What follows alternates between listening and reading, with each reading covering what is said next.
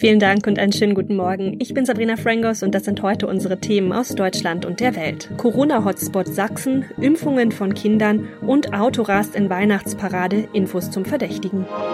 Es hat ja kein anderes Bundesland in Deutschland so hohe Corona-Infektionszahlen wie Sachsen. Die Corona-Inzidenz nähert sich in großen Schritten der Marke von 1000. Gut jede zehnte Schule ist wegen der hohen Infektionszahlen ja inzwischen ganz oder zumindest teilweise geschlossen und das Land ist im Wellenbrechermodus. Reicht das? Ursula Winkler weiß mehr. Alle Kultur- und Freizeiteinrichtungen sind zu, Bars, Clubs und Diskotheken dicht. Weihnachtsmärkte fallen aus, Großveranstaltungen und andere Feste ebenso. Touristen dürfen nicht mehr in Sachsen übernachten und die Gastronomie darf nur noch bis 20 Uhr öffnen für Geimpfte und Genesene. Dazu kommen in den Hotspots Ausgangsbeschränkungen für Ungeimpfte. Trotzdem wird es immer schlimmer. Der Präsident der Landesärztekammer Bodendieck warnt bei NDR Info, freie Intensivbetten gibt es kaum noch. Sachsen müsse sich auf die Triage vorbereiten. Das bedeutet, dass Mediziner eine schwere Entscheidung treffen müssen, nämlich wem sie bei zu wenigen Betten zuerst helfen und wem erstmal nicht. Irgendwie findet die Diskussion um eine allgemeine Impfpflicht ja kein Ende. Nee, irgendwie nicht. Die scheidende Bundesregierung will sich heraushalten, meinte Regierungssprecher Seibert. Immerhin soll ja auch in der übernächsten Woche schon die nächste Regierung stehen. Äh, die CSU-Spitze steht aber weiter klar hinter der Forderung nach einer allgemeinen Impfpflicht. Das meinte fast zeitgleich Parteichef Söder. Die Impfpflicht hilft uns nicht in der jetzigen Krise, aber sie wird uns auf Dauer helfen. Wir müssen aus der Endlosschleife raus. Täglich grüßt das Corona-Murmeltier. Ähnlich äußerte sich noch Kanzlerin Merkel. Impfen ist wichtig und richtig, aber hilft eben vor allem langfristig. Kanzlerin Merkel ist ja auch unzufrieden mit den aktuell geltenden Maßnahmen. Glaubt sie denn, dass die zu lasch sind?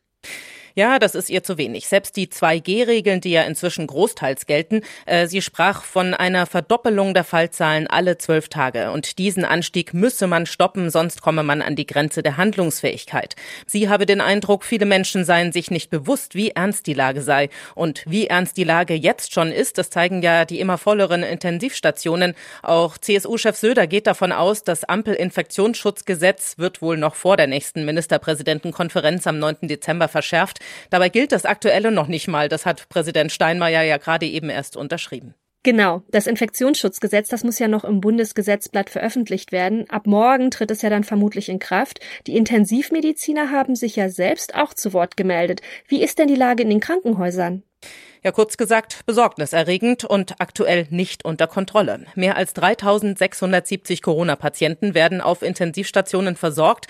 Knapp 1200 seien vergangene Woche hinzugekommen. Das sagte der Präsident der Intensivmediziner-Vereinigung Divi, Gernot Max. Regional, zum Beispiel in Bayern, Thüringen, Sachsen und einigen Ballungszentren, führt dies bereits zu akuten Überlastungssituationen. Heißt, es müssen jetzt schon Patienten verlegt und planbare Operationen verschoben werden.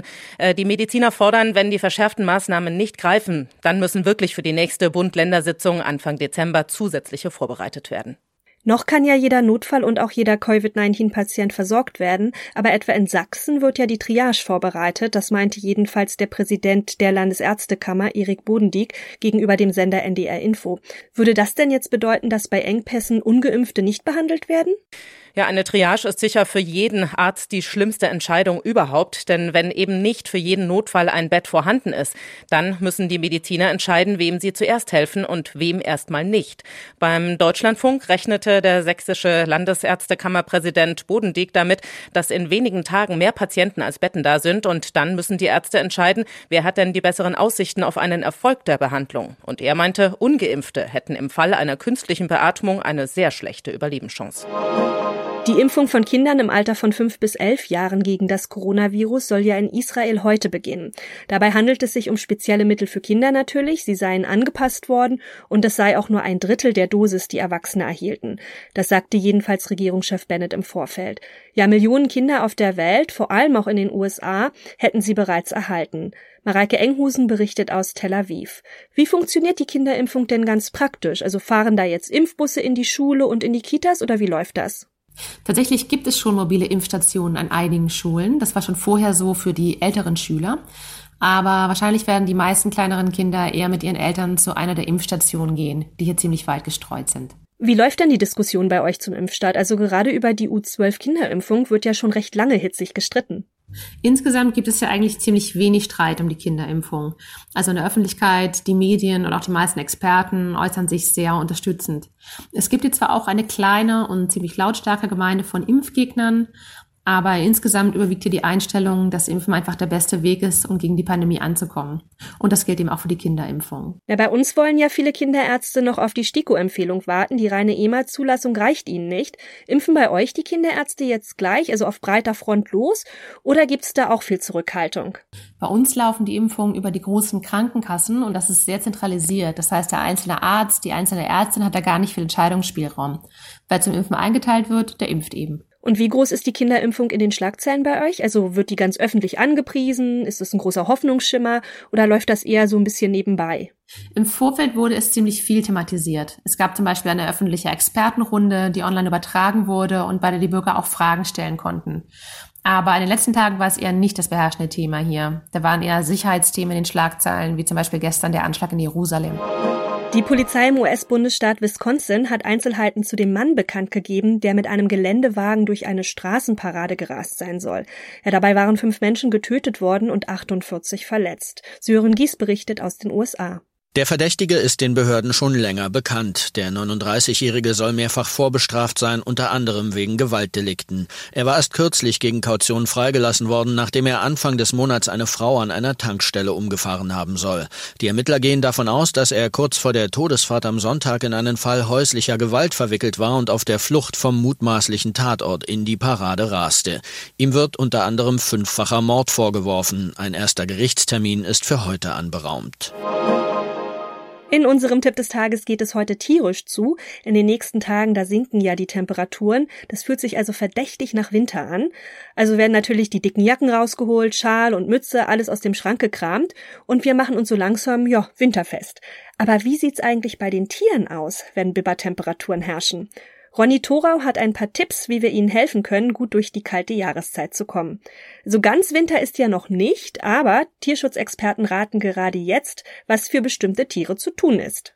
Genau, quasi vorbeugend für den Winter soll man Vögeln ruhig jetzt Vogelhäuschen oder Futtersäulen raushängen, rausstellen bzw. mit Futter befüllen, denn das hat einen Lerneffekt. Vögel wie Sperlinge, Meisen oder Finken finden die hoffentlich und merken sich dann jetzt, hier, da gibt's Futter und wenn die Äcker noch kärger werden oder die Böden und Gewässer zufrieren oder Schnee drauf fällt, dann fliegen sie dahin, wo sie mal Futter gefunden haben und hoffen können, dass sie wieder welches finden. Muss man dann im Winter natürlich auch immer schön weiter befüllen. Stichwort Wasser und zugefrorene Gewässer. Aber wie sieht's denn in den Städten aus? Da sind ja zu wenig Trinkstellen für Vögel zu finden, oder? Sollte man da auch Wasser für die Vögel hinstellen? Genau, gibt ja Vogeltränken oder auch einen Blumenkübel-Untersatz tut's. Tipp dabei, damit diese kleinen Gewässer nicht auch zufrieren. Da kann man einen Stein reinlegen, dann friert das Wasser darin nicht so schnell. Wichtig außerdem so klassische Vogelhäuschen regelmäßig auskehren, sonst können die schibbeln oder Krankheitserreger lassen sich häuslich nieder. Ansonsten raten Vogelkundler aber Hände weg von Nistkästen im Winter. Die nutzen Vögel oder auch andere Tiere dann nämlich gern als Unterschlupf. Die will man ja im Winter nicht stören oder wecken. Und was für Futter ist eigentlich das Beste für Vögel? Ja, die handelsüblichen Futtermischungen tun's da in der Regel. Man sollte nur eher als Mensch aufpassen, dass da keine Ambrosia-Samen drin sind, denn die können bei uns Menschen starke Allergien auslösen.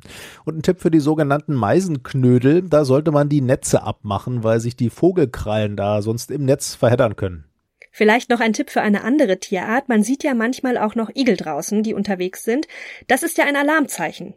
Ja, weil Igel sollten jetzt eigentlich längst im Winterschlaf sein. Die schlafen ja fünf Monate, manche ja in Laubhaufen, die ihnen Menschen netterweise im Garten stehen lassen haben. Igel, die aber jetzt noch frei rumstromern, die sind eben oft krank, brauchen also Hilfe. Igelexperten sagen da, diesen Igelfindlingen einfach Futter hinzustellen oder noch schnell einen Laubhaufen, das reicht eben dann meist nicht, weil sie eben oft krank sind. Es hilft nur eine Igelstation, die sind allerdings jetzt bereits meist voll belegt. Oder wer einen kennt und fragen kann, ob er helfen kann, der kann einen Tierarzt um Hilfe bitten. Und sonst noch, ja, die Geschlechterschubladen, die werden abgeschafft und jetzt zieht auch einer der wichtigsten Musikpreise mit. Die Brit Awards nämlich, die sollen im kommenden Jahr nur noch in geschlechtsneutralen Kategorien vergeben werden. Ja, dann gibt's also statt einer besten weiblichen Künstlerin und eines besten männlichen Künstlers nur noch eine einzige Kategorie. Das steht jedenfalls so in einer Mitteilung auf der Brit Award Webseite. Ja, warum das nun auf einmal? Ganz einfach.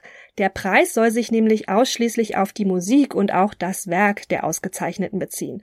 Und nicht etwa darauf, wie andere sie zum Beispiel sehen, so heißt es in der Mitteilung. Die Show solle damit so inklusiv und auch so relevant wie möglich sein. Ja, und wann ist es nun soweit? Die Preisvergabe findet am 8. Februar 2022 statt und die Brit Awards gelten ja neben den Grammys als wichtigste Musikpreise der Welt. Seit 1977 werden sie übrigens bereits vergeben. Das war's auch schon von mir. Ich bin Sabrina Frangos und ich wünsche Ihnen noch einen schönen Tag. Bis morgen.